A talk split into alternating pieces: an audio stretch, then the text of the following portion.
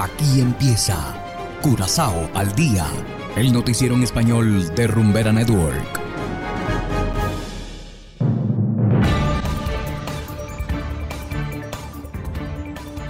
Muy buenas tardes, estimados oyentes de Rumbera Network 107.9 FM. Una vez más les damos la bienvenida a esta emisión de Curazao al día. Igualmente saludamos a quienes nos escuchan en formato podcast a través de noticiascurazao.com. Hoy es jueves 9 de junio de 2022 y estos son los titulares.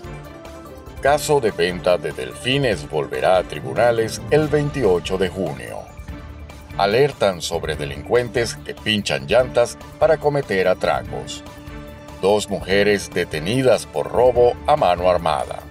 Y en internacionales, Nicolás Maduro viaja a Turquía.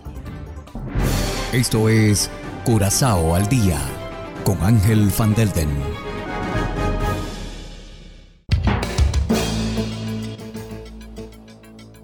Empezamos con las noticias de interés local. Animal Rights sigue litigando. El 28 de junio, el juez considerará la solicitud de la Organización de Bienestar Animal de suspender y destruir las licencias para el transporte de cinco delfines a Arabia Saudita. Ayer se anunció que los delfines del Seaquarium ya han abandonado la isla y se dirigen a su nuevo hogar en Arabia Saudita. Esto sucedió un día después de que la Organización de Bienestar Animal presentara su solicitud ante el tribunal. Según el abogado de la organización Animal Rights, Bertie Bram, el procedimiento generalmente toma tiempo. Bram, por lo tanto, piensa que es una tontería que el dueño de los delfines haya puesto a los cinco animales en un avión en horas de la noche como si se tratara de un robo. El juez impuso una sanción de 200.000 florines por cada delfín si estos se exportan sin una licencia válida. Sin embargo, hay indicios de que el propietario de los delfines tiene los permisos necesarios desde el pasado mes de enero. Y seguimos con las noticias. En dos robos que tuvieron lugar la semana pasada, los delincuentes utilizaron una táctica poco conocida en nuestra isla. Así lo informa la policía en su reporte de estadísticas más reciente. En ambos casos, los delincuentes pincharon primero las llantas del vehículo. Tan pronto como el conductor salió del auto, este fue atracado.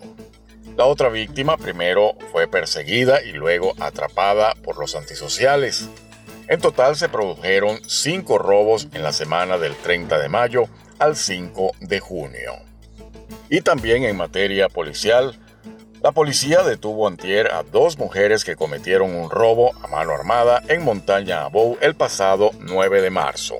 Una sospechosa de 23 años fue arrestada en West Road St. Joris. La segunda sospechosa de 26 años fue esposada en la misma comisaría.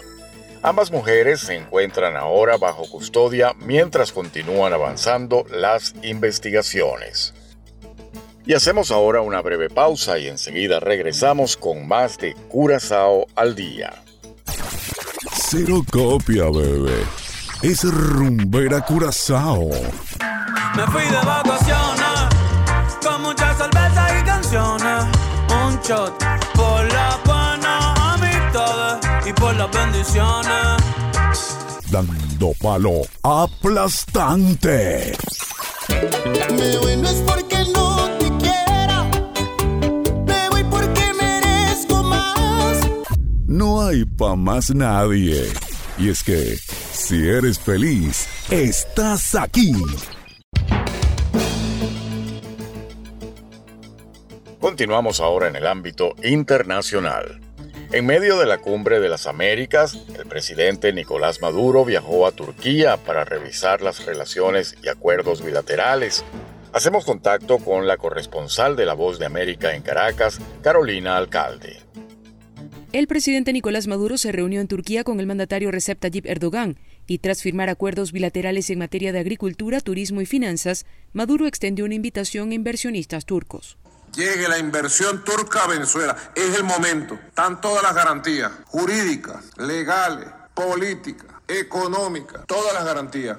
Para Williams Dávila, diputado del Parlamento opositor del 2015, con su gira euroasiática, Maduro busca mayor acercamiento con Rusia y se trata de una reacción a su exclusión del evento en Los Ángeles. Y por supuesto, como para demostrarle a Biden que si bien es cierto él no está en esa cumbre, no le importa porque él está siendo invitado en, otras reuniones de gran importancia geopolítica y geoestratégica para sus propios intereses. En tanto, el politólogo Pedro Ruchurtú evalúa la gira como un ejercicio retador por parte del gobierno de Venezuela. El régimen eh, marca su cancha y además se aprovecha de la debilidad en buena parte de la diplomacia estadounidense y también de buena parte de eh, lo que han sido las acciones de la comunidad internacional, que poco a poco ha ido relajando su posición hacia el régimen, pues para aventurarse eh, e irse, comenzar a salir de Venezuela y justamente hacerlo a los países que claramente representan una amenaza. A juicio de politólogos como Henderson Sequera, la visita a Turquía guarda estrecha relación con la invasión de Rusia a Ucrania y alguno de los objetivos de Maduro sería mejorar su proyección de poder internacional y su posición en la mesa de negociación con Estados Unidos.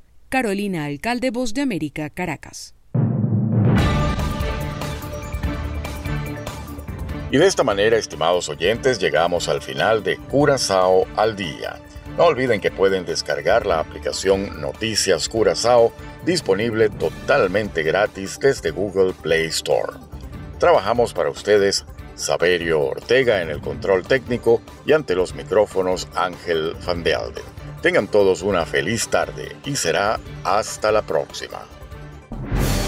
Aquí termina Curazao al Día, el noticiero en español de Rumbera Network, 107.9 FM.